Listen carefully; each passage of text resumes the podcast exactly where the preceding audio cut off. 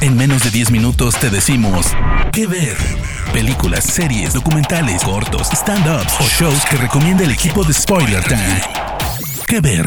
Hola amigos de Spoiler Time, bienvenidos a un nuevo episodio de ¿Qué ver? Este podcast increíble que hacemos con mis compañeros de recomendaciones en menos de 10 minutos. ¿Cómo les va? Yo soy Vicky Reptile. Me pueden encontrar en redes sociales como arroba Vicky y en este episodio quiero pedirles que se imaginen un mundo asediado por titanes. Porque sí, mi elegida para esta semana es Attack on Titan, un anime que pueden ver por la plataforma de streaming Crunchyroll.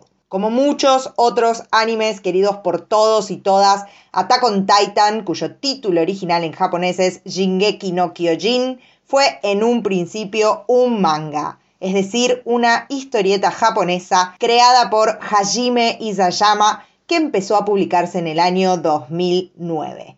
Tal fue su éxito que luego, en el 2013, se convirtió en un anime que actualmente está emitiendo su cuarta y última temporada. ¿De qué va la historia de Attack on Titan? Bueno, como les decía en un comienzo, deben imaginarse un mundo asediado por titanes. ¿Qué son los titanes? Unas criaturas humanoides gigantescas que vagan sin ton ni son por el mundo, aparentemente sin capacidad de razonar ni comunicarse, devorando seres humanos solo por el placer de devorarlos, porque aparentemente no es que lo necesiten para su alimentación. Ante la aparición de estos monstruos, los seres humanos deciden refugiarse detrás de tres murallas, una dentro de la otra, a través de las cuales estos titanes no pueden pasar.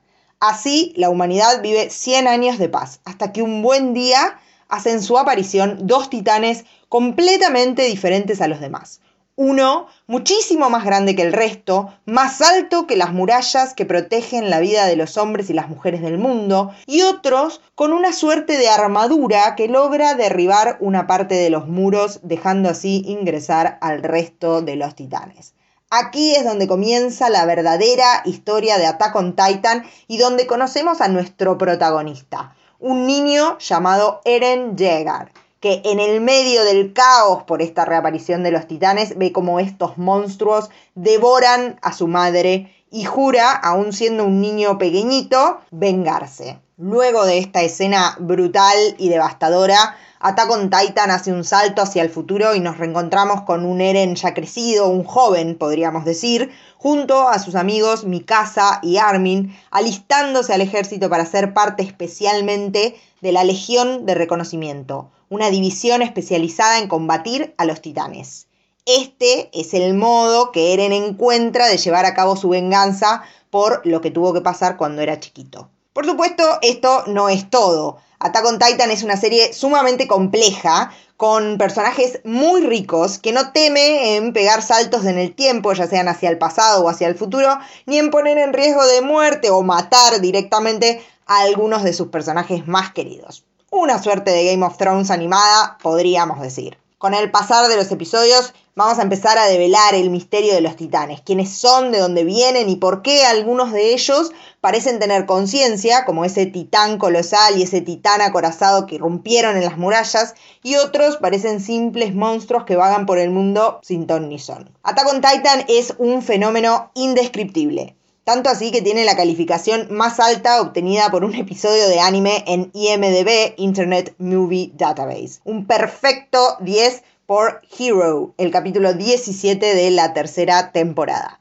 La verdad es que esta calificación se justifica en toda la serie. La serie, a pesar de su elemento fantástico, nos permite dar un vistazo a los horrores de la guerra y la discriminación, con escenas de batalla que son exquisitas, llenas de acción y a alta velocidad, con animación casi siempre superlativa y música acorde al ritmo del show. Lo que más me gusta de Attack on Titan son sus personajes. A lo largo de las temporadas los vemos crecer y modificarse a partir de los distintos eventos trágicos y terribles que les van sucediendo no solo se concentra en Eren, el protagonista, sino que todos los que lo acompañan, sobre todo quienes forman parte de esa legión de reconocimiento, tienen sus momentos para brillar. Tengo que mencionar especialmente al capitán Levi, uno de los oficiales de alto rango de la Legión de Reconocimiento que, según se dice, tiene él solo el valor de 100 soldados. Levi es un personaje apático, pero a pesar de todo es el dueño de las escenas de acción más impresionantes de la serie y el favorito de todos los fans. Luego me cuentan si, como yo, también lo guardan en un lugar muy preciado de sus corazones. Entonces, amigos, Attack on Titan, este anime que pueden ver por Crunchyroll, es una serie que no pueden perderse. Si les gustan los shows con grandes batallas, luchas de poder,